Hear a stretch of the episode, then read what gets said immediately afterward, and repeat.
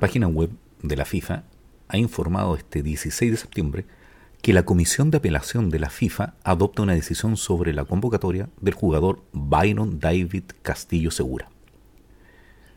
¿Qué señala el comunicado?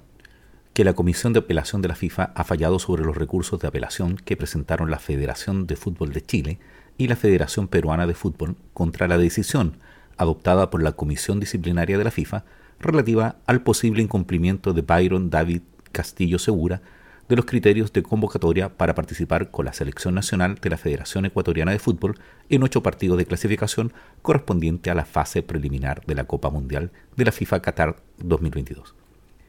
Tras analizar la documentación recibida de las partes y celebrar la vista correspondiente, la Comisión de Apelación ratificó la decisión de la Comisión de Disciplina de cerrar la investigación del caso iniciado contra la Federación Ecuatoriana de Fútbol.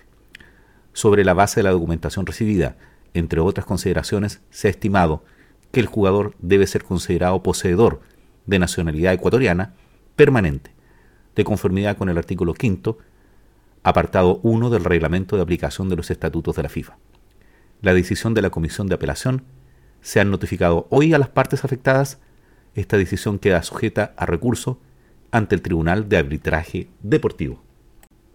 Con esto se ha terminado el capítulo referido a los recursos presentados ante la resolución que dictó la Comisión Disciplinaria y su respectiva apelación por parte de la Federación del Fútbol Chileno.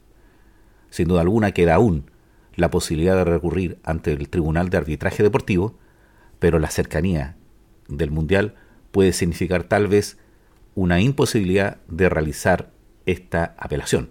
Pero sin duda alguna, si efectivamente el jugador Byron David Castillo Segura no es de nacionalidad ecuatoriana y es de nacionalidad colombiana, como se ha indicado por Chile y ahora se ha sumado Perú, estas elecciones van a apelar para poder lograr que Chile y Perú lleguen al Mundial de Qatar 2022.